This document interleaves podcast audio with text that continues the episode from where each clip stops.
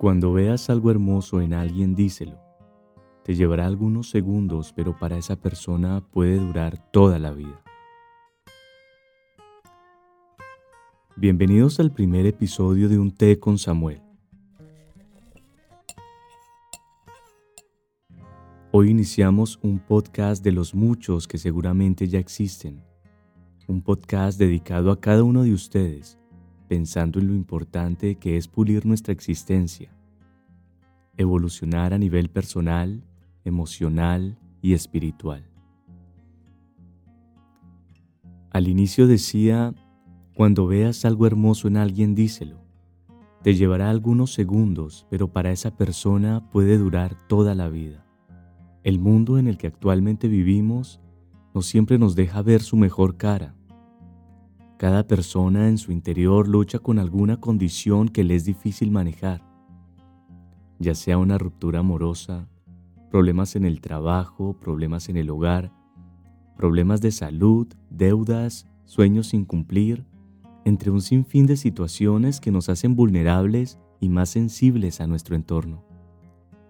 Cuando veas algo hermoso en alguien, díselo. No debes esperar un momento especial para hacerlo Atrévete a saludar con una sonrisa y decirle a esa persona con la que mucho o poco hablas palabras amables.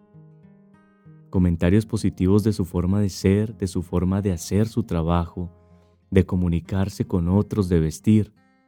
Exalta su esfuerzo, su disciplina o déjale inclusive saber aquello que admiras y te gustaría imitar. Muchas veces damos por hecho que las personas son conscientes de sus habilidades y destrezas pero no siempre es así. Muchas personas dudan de sus capacidades, de sus talentos y dejan de hacer muchas cosas debido a aquellos imaginarios que solo disminuyen la intensidad de su luz. Pero nosotros que también somos luz podemos acercarnos un poco a ellos y hacer que esa luz brille mucho más. Cuando veas algo hermoso en alguien, díselo.